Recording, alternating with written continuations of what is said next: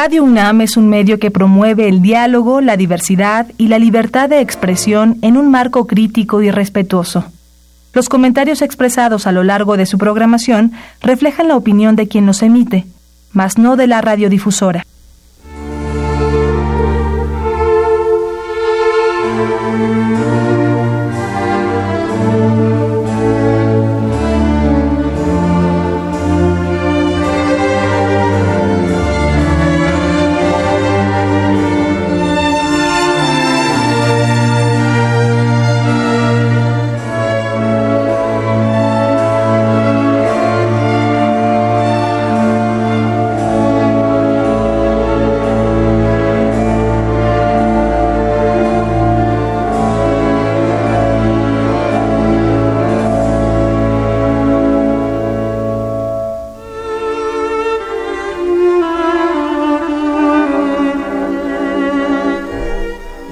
Sexto informe de gobierno, pregunta alguno de ustedes, el sexto informe de gobierno, pues ¿qué se puede decir de semejante documento?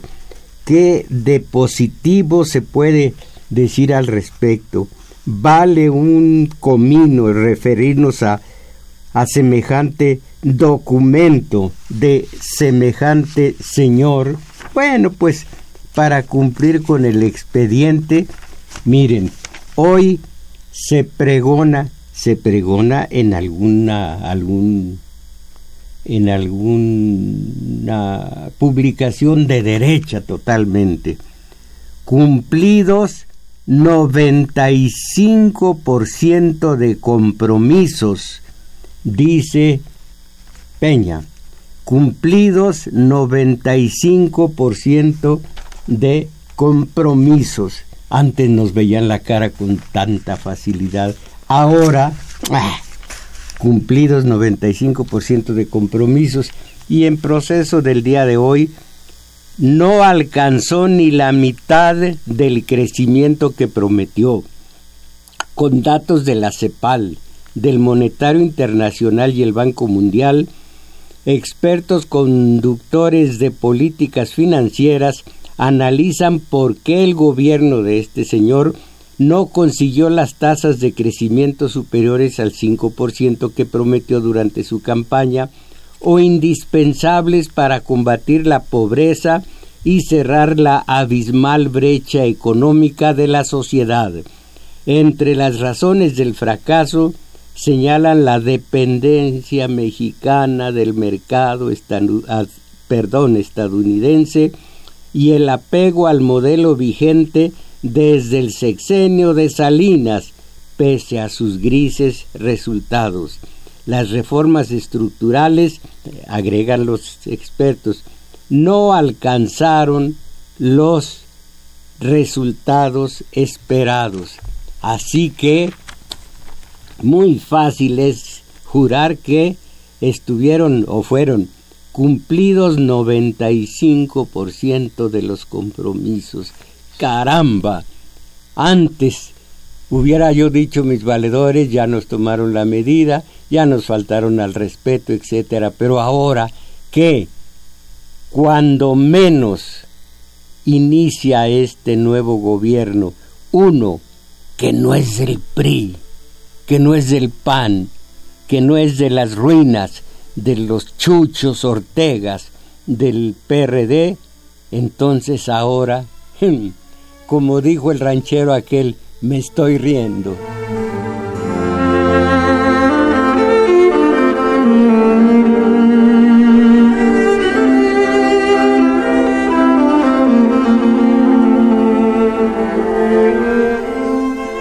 No estoy seguro si traje hoy el música de Stamitz, así es. Sí, ah, muy bien. Entonces, ahora, ahora me voy a referir a asuntos serios, no al sexto informe de gobierno. El alto clero, polémico siempre y siempre en el ojo de la tormenta. En anteriores emisiones de nuestro domingo 7 hemos analizado la actuación de algunos religiosos, esto entrecomillado, religiosos, entrecomillado, como violadores de niñas y niños, al igual que más tarde examinamos el tema del aborto en México y los dogmas y prejuicios que impulsan a las sotanas para hacer de esa decisión personal y de pareja, claro, respaldada por resultados científicos también. Bueno, hacer de esa decisión personal de pareja y con resultados de sabios, de, de científicos, un asunto de moral y defensa de la vida de un ser humano que todavía no existe como tal. Bueno, ese es el clero. En la presente emisión de nuestro domingo 7, en ocasión del acuerdo bilateral, bilateral, que ha impuesto Trump a nuestro país, este que simultáneamente experimenta un cambio de gobierno. Me parece que el tema obligado es el de los industriales sobrones, dueños de la riqueza de este país, y unos obreros de salario mínimo miserable con el que rebasan apenas los niveles de la sobrevivencia familiar y en el que esos industriales eh, responsabilizan, eh, eh, basan el mantener estable la inflación y la economía nacional, una trampa descomunal. Tengo aquí, miren ustedes, pero no creo que vaya yo a alcanzar a decirlo desde el principio, eh, y ustedes lo pueden ver en su carta magna, el, la, perdón, perdón, la serie de regulaciones del 123 constitucional que de principio a fin sañudamente viola el gobierno ha presionado, presionado por el verdadero poder en este país, que son los oligarcas, los industriales, cuyo verdadero poder está en Washington. Entonces, eh, es por tales razones que hoy eh, razones de que el salario mínimo es el responsable de toda la economía nacional.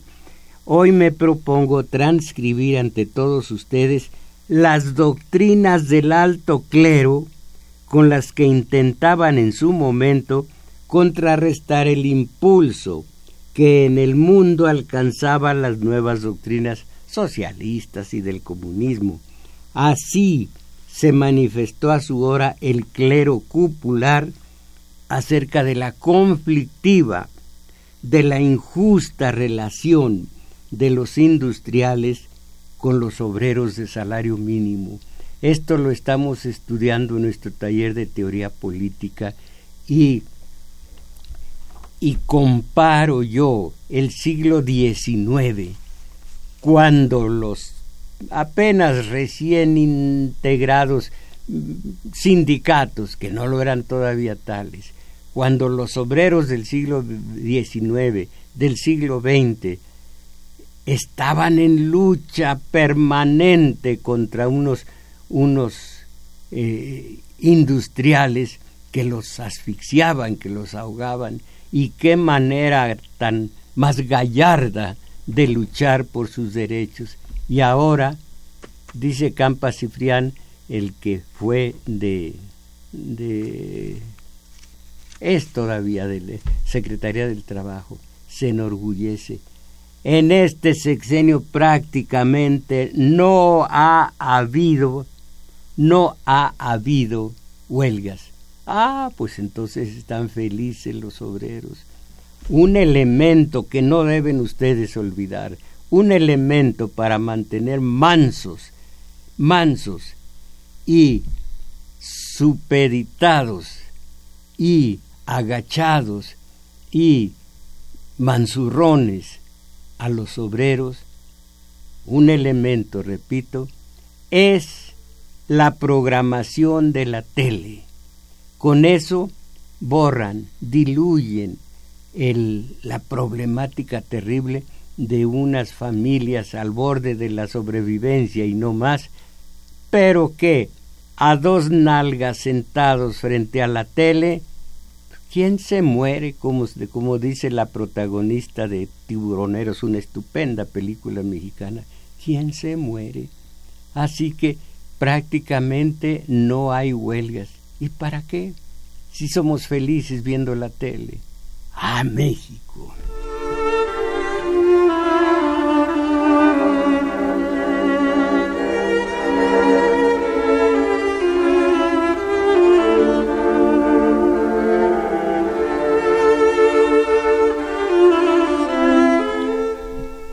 Bueno, eh, si el clero se manifestó en su momento a favor del obrero y a favor del salario mínimo. Voy a leer el documento, pero antes el necesario contexto y todavía antes el proporcionar a ustedes los números telefónicos para que se manifiesten sobre el tema. Ojalá que no vayan a salir con que el fútbol, que no vayan a salir con que en Rusia, en Venezuela, en Nicaragua, en, en ¿dónde más? En Bolivia.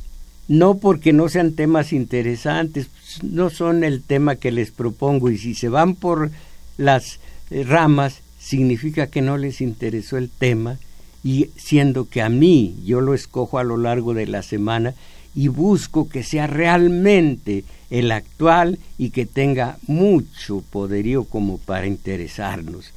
Entonces, a falta de la compañera Isabel Macías, yo voy a dar a ustedes los números aquí para la zona metropolitana 55 36 89 89 hilada sin costo para el resto del país 81 perdón ya ya hice mal.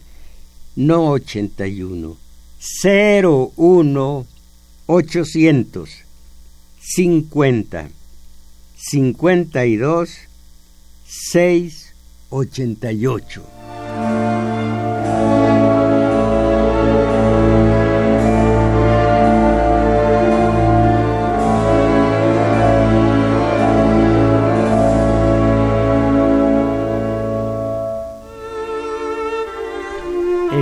88 contexto antes de que transcriba para ustedes los comentarios de encíclicas diversas de diversos pontífices acerca del obrero y del salario mínimo. Lo hicieron acuciados por, por el socialismo, por Marx, por Lenin, no porque lo quisieran, van, van ustedes a escuchar. Pero antes, ganancias exorbitantes salarios de miedo. Ojalá que este sexenio ponga énfasis en esa, en esa situación. Ya no es el PRI, aunque muchos dicen que es el PRI de los años 70. Caramba, eso del corto plazo no me alcanza a emocionar. Pero en fin, de todas maneras se supone que la carga que llevan de responsabilidad los nuevos eh, eh, cupulares del gobierno es muy grande. Muchos fueron los votos que acopiaron y creo que será mucha, mucha falta de todo si quedan mal. Pero entonces, dice Alfonso Zárate, en el cual eh, creo, creo de principio a fin, en un tiempo de simulaciones, en el que se ponen de moda las cartillas morales y las empresas socialmente responsables, esto entrecomillado, vale la pena acercarse a una realidad en que nuestro país, en que nuestro país cuestiona la lógica mojigata e hipócrita de muchos dueños de grandes corporaciones, esos que, para incrementar sus utilidades, aprovechan artificios legales y aprietan hasta el límite a la parte más débil del sector productivo. La receta es muy simple. Fíjense ustedes, convertir el sueldo de los trabajadores en ingrediente esencial para mantener bajos costos, es decir, imponer salarios de miedo para potenciar sus utilidades. Pero un salario más alto, no, la inflación, no, hay que, hay que mantener el país estable en su 2% de crecimiento anual y de sexenio. No, los salarios no deben moverse. Qué poca, poca sentido de responsabilidad.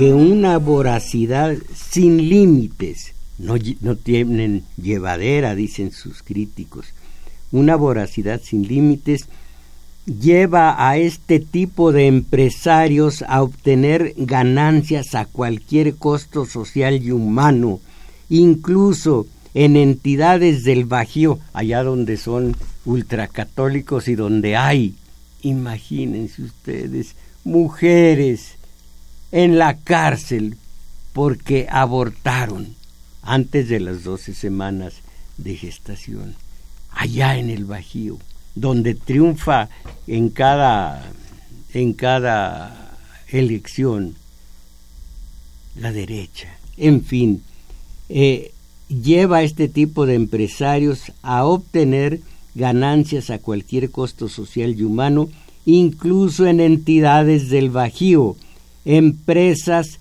que muestran vigorosas tasas de crecimiento equiparables a las asiáticas, pero mantienen al grueso de su personal con salarios de miedo. Caray, y son católicos.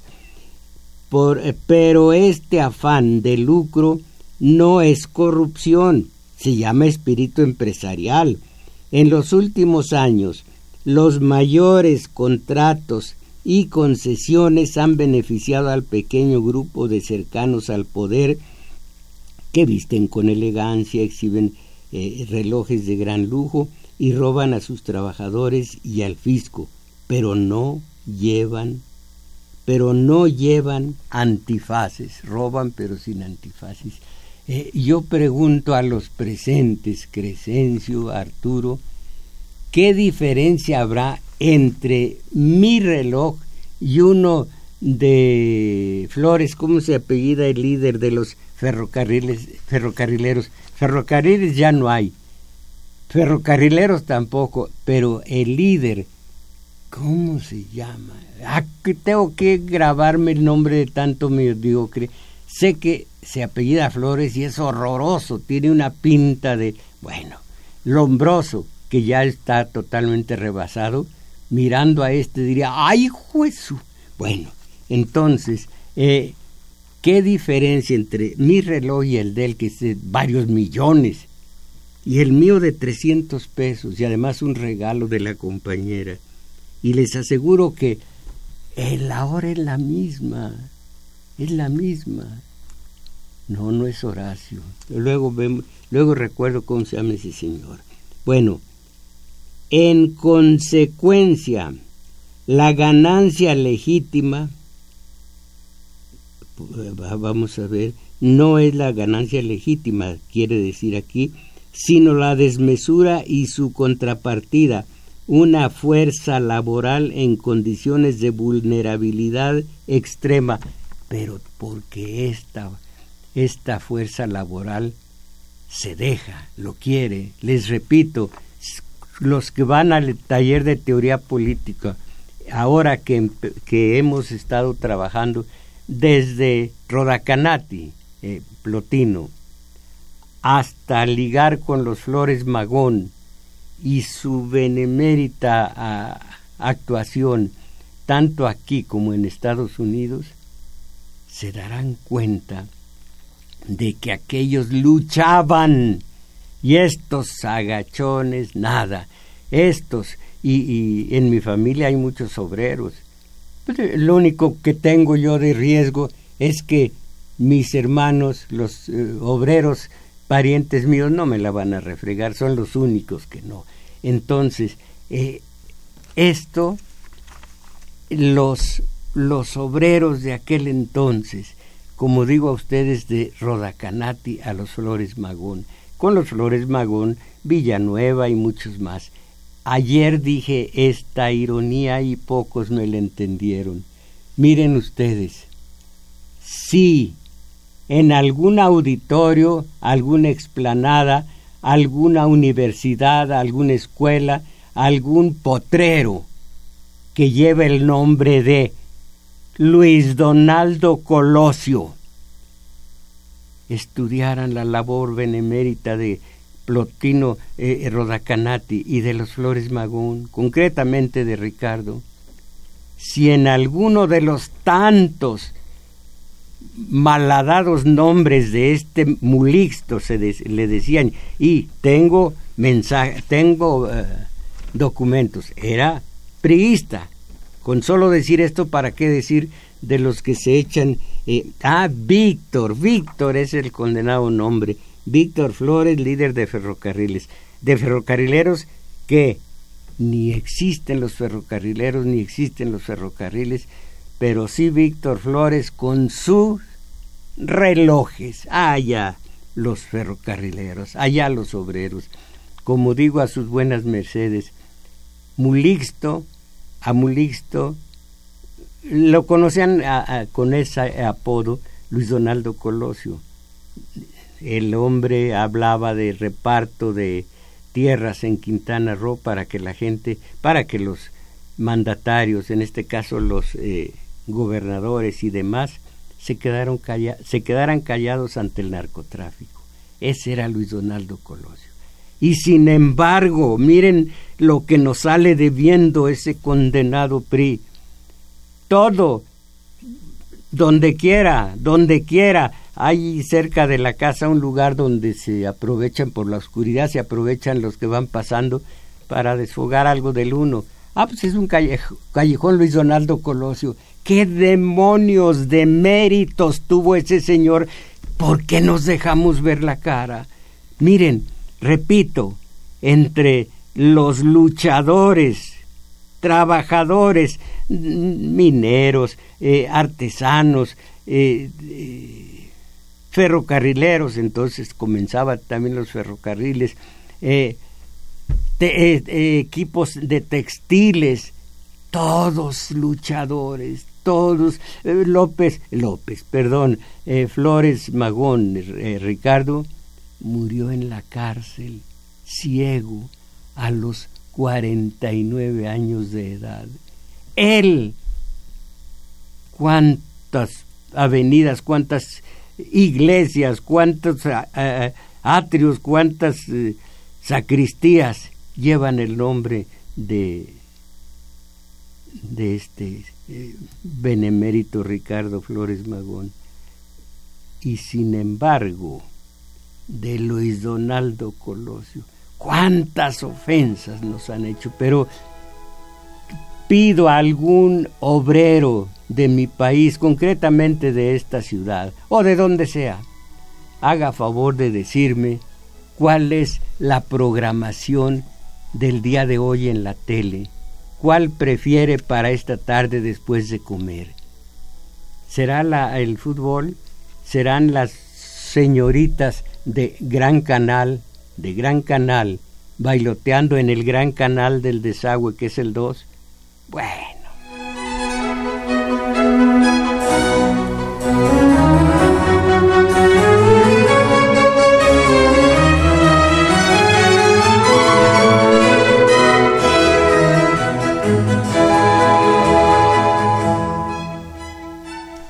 Esto es de hace un mes A ver, no, no, no. Este es de fines del año pasado. Los bajos salarios en México traba al TLC, traba del TLC. México es problema en la renegociación del Tratado de Libre Comercio de América del Norte porque en el tema laboral se niega a hablar de sus bajos salarios, lo que provoca cierre de empresas en Canadá y Estados Unidos, considera Larry Díaz, presidente de Unifor, uno de los sindicatos más representativos de Canadá. Y sigue diciendo, comillas, el problema de esta renegociación no es Canadá, es México, y que sus negociadores se niegan a revisar los salarios. Son tan bajos eh, los salarios, aunque aquí en, en, la sintaxis se dice que se, se insinúa que son los industriales. Son tan bajos que no se puede competir con ello y eso explica que 52% de su población esté viviendo en la pobreza, dijo él en aquel momento, el encargado de las negociaciones de Canadá en el TLC. El, el, ah, no, es sindicalista. El líder del sindicato que representa a 310 mil trabajadores en empresas de distintos sectores señaló que, comillas, es triste ver que en Canadá se cierran fábricas y ninguna se vuelve a abrir y posteriormente se abren en México por los bajos salarios que se tienen. Caramba, si pudiera haber indignidad, indignación ante esta situación de los, de los eh, industriales y esa indignación pudiera tener un desfogue positivo. Pero, pues, ¿qué cabra en la tele? Arturo, ¿usted no sabe qué hay hoy en la tele? No, no, no, pero no se enoje. Yo, yo le dije, como dicen allá, en buen plan. A propósito, como dicen allá, tengo una duda tremenda. Usted, Crescencio, usted, alguien que me diga qué significa, qué es Chairo, Chairo. ¿No saben ustedes? Bueno, eh, eh, después me, lo, me, escriben, me escriben lo que signifique Chairo. Por lo pronto, bueno, vamos a hablar del alto clero que se refiere a los salarios de los trabajadores en el mundo, como digo a sus buenas mercedes. Esto porque la lumbre del socialismo, del comunismo, encendido primero por Marx y luego todo lo de, y, luego la continuación por eh, eh, hizo que se manifestaran en este caso los obispos, arzobispos y eh, los pontífices salario alto. Bueno, aquí hay un mensaje que luego vamos a ver en mi celular. No es posible dejar de mencionar al obispo de Maguncia, Guillermo Manuel, varón de, vámonos, varón de Hitler, jefe del matrimonio católico social, perdón, del movimiento, ¿cómo va a ser del matrimonio? del movimiento social de Alemania. El obispo pensaba que, vienen las comillas, las libertades que promete el liberalismo son semejantes a las manzanas del mar muerto, brillantes por fuera y nada más que ceniza por dentro. Y añade, el liberalismo proclama la libertad del contrato. Para el obrero sin capital, eso es simplemente la libertad de morirse de hambre, porque ¿cómo puede subsistir si no acepta las condiciones que le quieren imponer? La libertad de locomoción, otra palabra vacía. El obrero que tiene mujer e hijos que está unido al lugar en que está establecido. ¿Cómo irá a buscar empleo en otra parte el que no tiene con qué subvenir a sus primeras necesidades? Libertad de trabajo, ¿qué es sino la competencia de los trabajadores reduciendo a porfía su salario? Libertad comercial, ¿cuál es su resultado? Sino procurar al rico lo que compra, o mejor, perdón, sino procurar al rico lo que compra a mejor precio y reducir al obrero a la subsistencia de los que reciben menos. El cristianismo puesto en práctica puede tan solo hacer de suerte que esas libertades de que los capitalistas se aprovechan exclusivamente hoy sirvan también para los trabajadores. Hasta aquí la cita. Y, Monseñor eh, Kittler creía que el catolicismo y el corporativismo mejorarían las condiciones de vida del proletariado.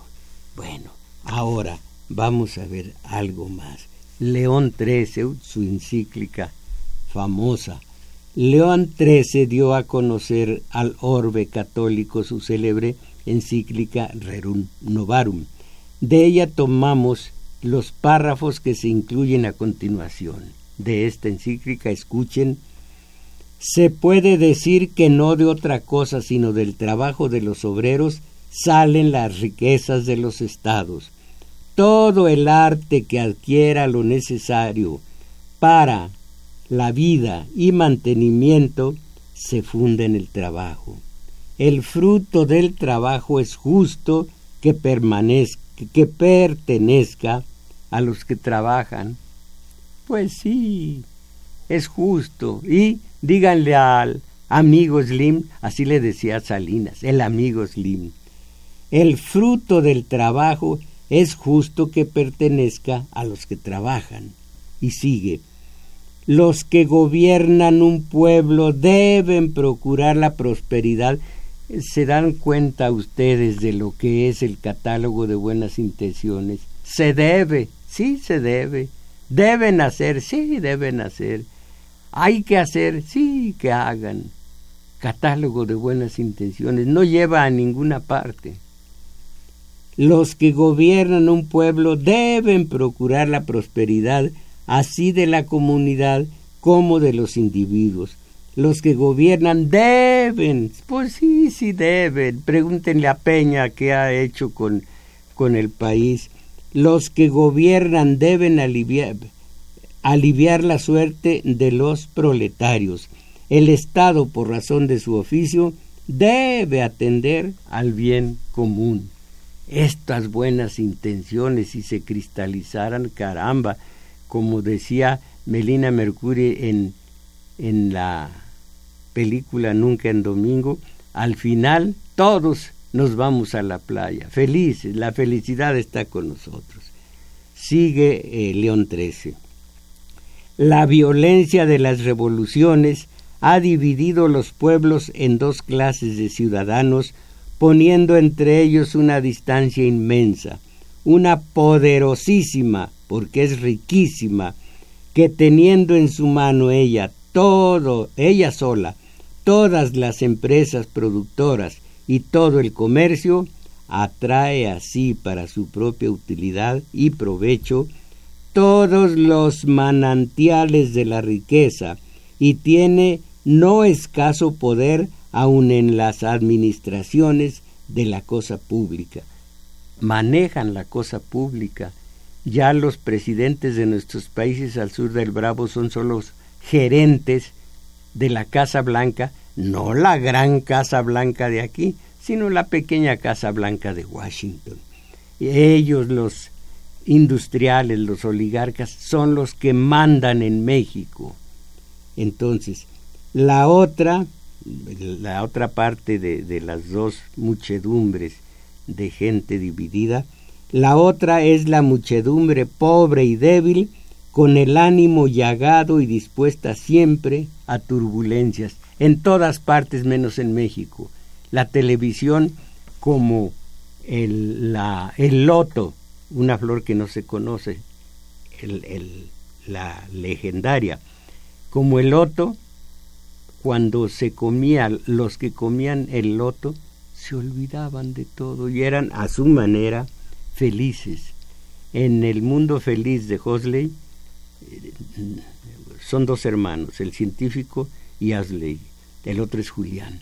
Eh, e, ellos en el mundo feliz se les suministraba cada tanto tiempo, al día, cada dos, tres, cada varias horas al día, una copita de soma y eran felices.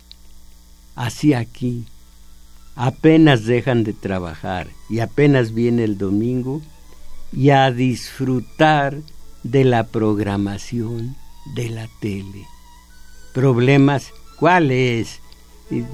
Pues que estamos pobres, no alcanzamos a sobrevivir. Bueno, pues hay que ofrecerle a Dios nuestro sacrificio. Y ya déjame, eh, eh, déjame seguir viendo la tele. Tráeme un a la mexicana, un six pack de cheves y algunas papitas para el desempance. Y el obrero feliz.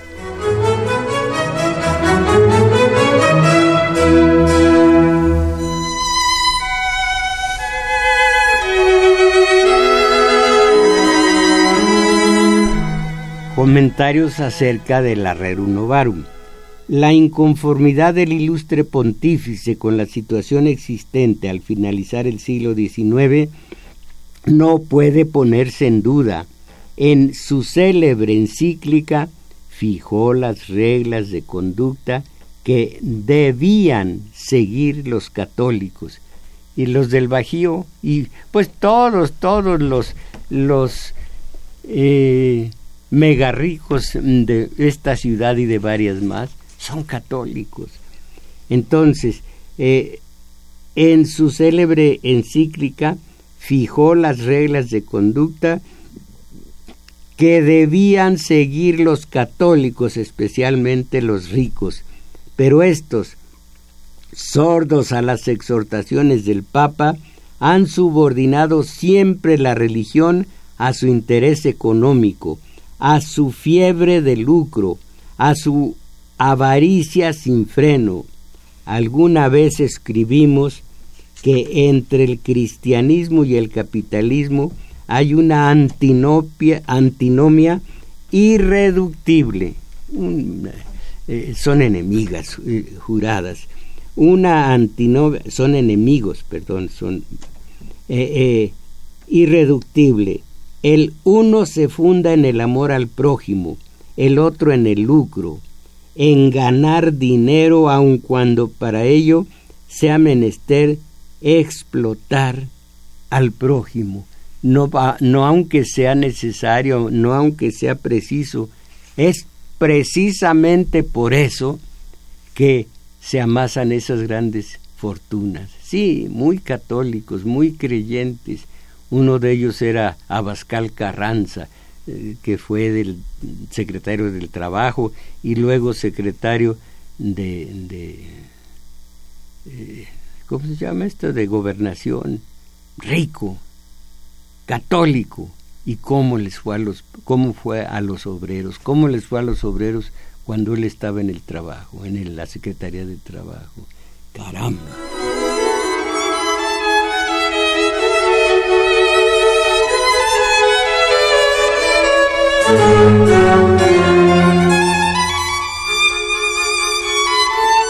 Y la reflexión del escritor, ¿qué pensaría un macartista, de McCarthy, el anticomunista gringo, si leyera la célebre encíclica de León XIII?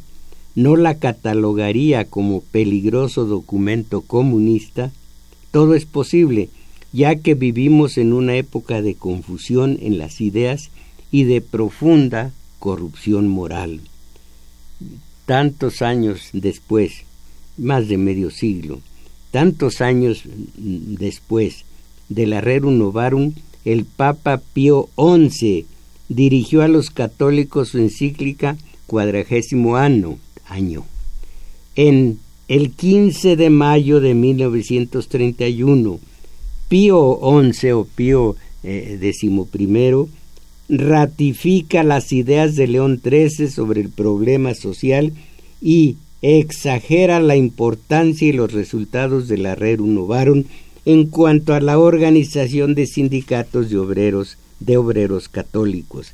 Sin embargo, reconoce que en 1931 eran más numerosos los sindicatos socialistas y comunistas. Me voy a saltar algunos párrafos para seguir hablando a ustedes lo que decían en sus encíclicas y en sus opiniones personales. Pío XI, no, sí, Pío XI, al referirse a la circunstancia de que apareció la encíclica de su antecesor, dice, comillas, cuando el siglo XIX llegaba a su término, el nuevo sistema económico y los nuevos lineamientos de la industria en la mayor parte de las naciones hicieron que la sociedad humana apareciera cada vez más claramente dividida en dos clases. La una, con ser la menos numerosa, gozaba de casi todas las ventajas que los inventos modernos proporcionaban tan abundantemente, mientras que la otra, compuesta de ingente muchedumbre de obreros, reducida a angustiosa miseria, luchaba en vano por salir de las estrecheces en que vivía. Era un estado de cosas al cual con facilidad se avenían quienes, abundando en las riquezas, lo creían producto por leyes económicas necesarias. Digo a ustedes que yo estuve en el Fondo de Cultura Económica leyendo revisando galeras para ver si había faltitas de ortografía, palabras mal escritas, en fin. Y de Adam Smith y de otros economistas estuve leyendo sus libros. Eh, es Fondo de Cultura Económica y los libros básicos de los, de los pensadores básicos están en, el, en, la, en la colección del Fondo de Cultura Económica. Entonces yo que allí trabajé, entendí un poco, ahora entiendo más, lo que es el, el sistema capitalista, el sistema que comenzó siendo liberalismo económico a resultas de la Revolución Francesa. Y me doy cuenta de cuánta injusticia hay entre el obrero y su empleador. Miren esto, quizá no lo traigo a la mano, pero es una frase terrible que puedo decir para ustedes de memoria. Dicen, decían por aquel entonces los, los liberales, aquí está, decían, la masa del pueblo no tiene sitio en el Estado, es una multitud porcina. Ahora se dieron cuenta de, por supuesto, de que es muy necesaria la mano de obra barata. Y entonces se apoyan en esta mano de obra barata a la que responsabilizan de cualquier movimiento negativo en la economía del país. Pura mentira. Pero allí los tienen ustedes. Eh, lo tiene, las tienen ustedes. Pero, decía mi padre, no me admiro de ellos, me admiro de ustedes por aturdidos. Con referencia al régimen capitalista, eh, León XI, once, decía, por largo tiempo el capital logró aprovecharse excesivamente todo el rendimiento, todos los productos reclamaban para sí el capital y al obrero apenas se le dejaba lo suficiente para reparar y reconstruir sus fuerzas. Esto lo decía también, no recuerdo si era Locke, alguien más lo decía, así como al mulo que mueve la rueda del molino, entonces así era, se le da pienso para que otro día pueda volver a trabajar el mulo, así al obrero, para que otro día acuda a su fuente de trabajo, se le da lo suficiente para que sobreviva con su familia y otro día pueda tener las fuerzas suficientes para operar durante era hasta 14 horas diarias. Me dijeron ayer en el taller de teoría política que aquí en radio hubo una entrevista, yo detesto las entrevistas. Eh, cuéntenos un tan, eh, cuéntenos un poco lo que es esto aquello. Cuéntenos un poco. Y el entrevistado empieza, pues las cosas son así, ¿no? Porque han cambiado, ¿no? Eh, después, ¿no? Y yo digo, qué interesante tema, pero no puedo seguir oyendo esto, ¿no? Y le, lo ciego, lo cambio, lo callo. Bueno, me dicen que escucharon aquí a unos analistas, a unos catedráticos, decir algo que no dudo para nada, que los capitalistas, los industriales, o más bien el obrero desquita en los primeros 15 minutos de labor el salario mínimo. Lo había dicho Marx y lo habían, dicho otros analistas, dos, tres horas y desquitan el salario mínimo. El resto se les llamó plusvalía, plus, producto. El resto ya es pura ganancia para el industrial. El, el obrero en dos, tres horas desquitaba su salario. El resto lo trabajaba gratis para el industrial. Bueno, pues que oyeron aquí en Radio UNAM, supongo que en FM, que oyeron a catedráticos expresarse de esa manera. Los primeros 15 minutos quedaron cubiertos por el salario mínimo. El resto es puro trabajo gratuito para el dueño del conglomerado, para el industrial. Si eso no es abyección, si eso no es robo legalizado entre comillas, a mí me habían dicho un maestro es el robo legalizado mayor que registra la historia que en poco tiempo desquita el obrero su salario, el resto es trabajo gratuito. Caramba, ya es muy tarde y eh, rápidamente un final. Por largo tiempo el capital logró aprovecharse excesivamente todo el rendimiento, todos los productos reclamaban para sí el capital y al obrero apenas dejaban lo de la sobrevivencia.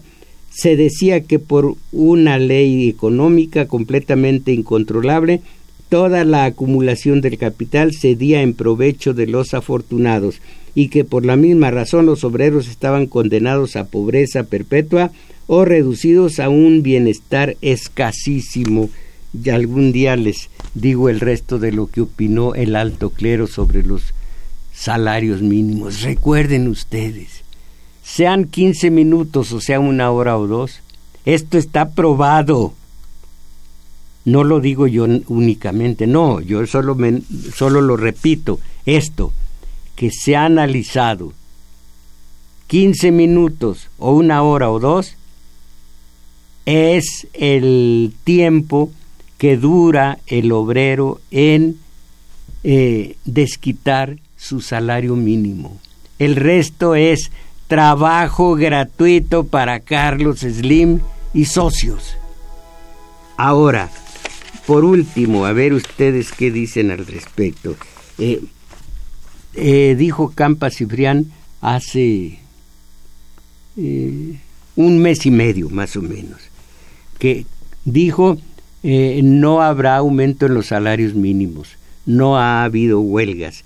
Subrayó que durante esta administración, la de Peña, que el trabajador ejerza plenamente sus... Ah, no, perdón. Subrayó que durante esta administración se rompió el récord de más tiempo sin huelgas federales. 35 meses transcurridos entre noviembre del 2013 y septiembre del 16. Es eh, el compromiso de esta administración, grábenselo mis valedores, el compromiso de esta administración ha sido claro y seguirá siéndolo en los meses que restan del sexenio. Que el trabajo sea siempre una fuente de bienestar económico, satisfacción personal y progreso para los trabajadores de México y sus familias. Esto dijo a nombre de Peña, eh, eh, eh ¿cómo se llama? Alfonso, creo. Eh, Roberto, Roberto Campa Cifrián. El compromiso de Peña, bienestar para el trabajador y su familia. Mis valedores, ya nos faltaron al respeto, pero estos ya se van. Y nosotros, mientras tanto, a ver qué hay en la tele.